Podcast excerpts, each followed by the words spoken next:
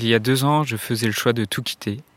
Un boulot stable, bien payé, dans une entreprise de radio renommée. Un monde de rêves, d'ondes et de mystères que beaucoup m'auraient envié. Quand j'en parle encore aujourd'hui, beaucoup de personnes ne me comprennent pas. Ce choix était-il bien raisonnable? Était-il si bien avisé? Alors bien sûr, j'ai connu les doutes, bien sûr, j'ai rencontré l'adversité, et oui, certains jours, j'étais profondément démoralisé. Mais pourtant, les joies, les rencontres que j'ai vécues, les histoires, ces émotions, nos échanges, tous ces moments d'humanité n'ont eu de cesse de me rappeler que j'étais sur le bon chemin.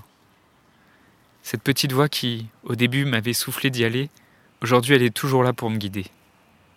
Ce choix était-il de bon? Qui saura le dire?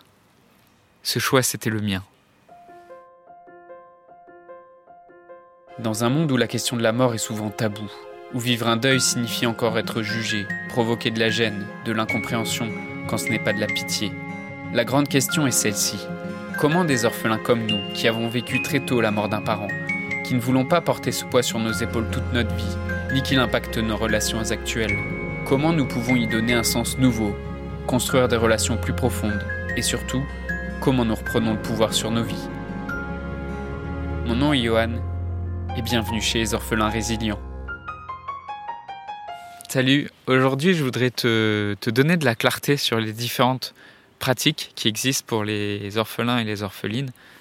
Quand je parle de pratiques, je parle autant d'approches thérapeutiques, de, d'accompagnement, de, tout ce qui peut exister en termes de, psychologie, en termes de thérapie douce ou alternative, et autant les approches spirituelles que les approches ésotériques. Ce sujet, en fait, que je vais te partager aujourd'hui dans le podcast, c'est un sujet sur lequel je travaille euh, depuis plusieurs semaines. Euh, en fait, ce qui s'est passé il y a à peu près un mois, il y a un ami qui est venu me voir à Paris, qui est venu, euh, qui, est venu dormir chez moi, qui est passé quelques jours à Paris. En discutant avec lui, en discutant de, tout ce que je faisais pour le projet des orphelins résilients, on a discuté aussi de, de psychologie, on a discuté de démarches scientifiques. En discutant avec cet ami, euh, je me suis rendu compte et, j'ai compris que, en fait, j'avais l'impression de, connaître euh, beaucoup de choses dans le, champ du développement personnel, de la psychologie et de tout ce qui existe en termes de, pratiques thérapeutiques. En discutant avec lui, je me suis rendu compte qu'en fait, c'était pas si clair que ça, que je, pensais euh, comprendre vraiment ce qui se faisait et, et en fait, j'en avais une idée assez vague. je me suis rendu compte que bah, il y avait beaucoup de le mot psy en fait était utilisé pour couvrir différentes pratiques différentes et que c'était c'était pas toujours très clair de, de comprendre bah, qu'est-ce qui qu'est-ce qu'il y a vraiment derrière cette étiquette du mot psy. Et ce que je me suis rendu compte aussi c'est que au-delà des étiquettes qu'on peut mettre sur euh, telle ou telle pratique thérapeutique et eh ben en fait ça couvre souvent des expériences différentes. Euh, tu sais que ça fait un moment que je que j'échange avec des orphelins et des orphelines. Et euh, à chaque fois bah, euh, on discute de, des, des différentes solutions euh, qui que, que tu as pu essayer pour traverser ton deuil. Et à chaque fois que j'ai eu des échanges avec d'autres orphelins et d'autres orphelines je me suis rendu compte que bah, il y avait des, pratiques qui m'étaient on me parlait de certaines pratiques comme les, les constellations familiales comme l'EFT, comme le Reiki. J'avais une vague idée de ce à quoi ça correspondait, mais je ne savais pas exactement ce qu'il y avait derrière ces pratiques-là.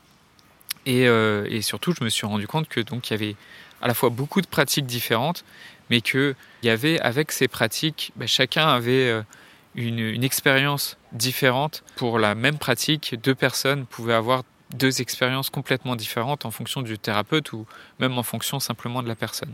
Et donc je me suis rendu compte qu'en fait tout ça c'était pas très clair et qu'il y avait vraiment besoin de, de clarté là-dessus.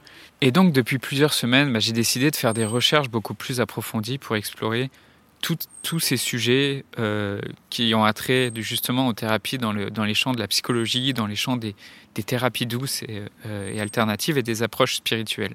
Et à travers ces recherches, le, but c'était de comprendre sur quoi était fondée chaque pratique, euh, quel était l'objectif qui était poursuivi par chaque pratique et à qui concrètement ça s'adressait. Toutes ces questions pour lesquelles j'ai fait des, recherches, je les ai réunies dans un guide que je suis fier de t'offrir aujourd'hui.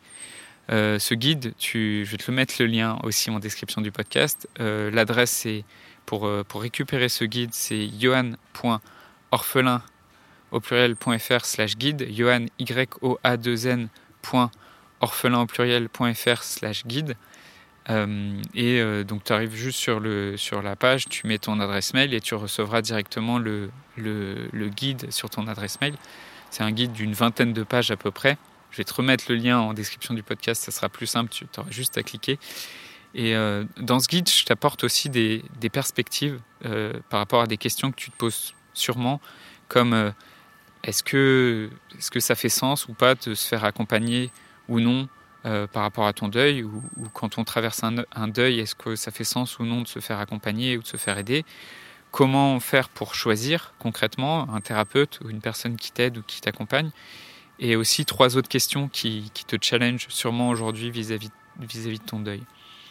J'ai hâte que tu découvres ce guide et j'espère sincèrement qu'il qui t'apportera de la clarté et qui, aussi pourra te faire découvrir peut-être des nouvelles pratiques. Et comme ce guide, il est fait pour toi, si tu, si tu veux y apporter ta contribution, si tu veux me euh, partager ton témoignage et que je puisse aussi mettre à jour le guide, euh, ou si tu veux juste euh, parler avec moi d'un point spécifique du guide avec lequel tu es d'accord ou tu n'es pas d'accord, euh, bah, ça me fera plaisir d'en parler avec toi. Écris-moi simplement euh, un, email pour, euh, pour me donner ton avis.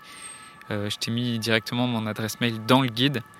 Je te, retrouve, je te retrouve très vite par email. Je te dis à bientôt. Je voudrais te remercier d'avoir écouté cet épisode. J'espère sincèrement que ce que je t'ai partagé aujourd'hui t'a aidé. Ça t'a aidé, alors assure-toi de le partager avec un autre orphelin qui en a besoin. Pour les prochaines semaines, j'ai décidé de prendre du temps pour discuter avec toi pour comprendre et clarifier ta situation et pour t'aider à guérir les blessures que tu portes avec toi.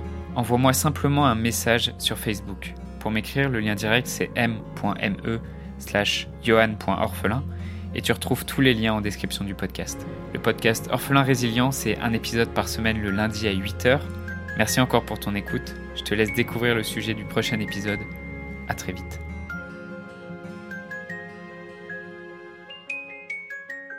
La semaine prochaine, dans le podcast, on parlera de motivation.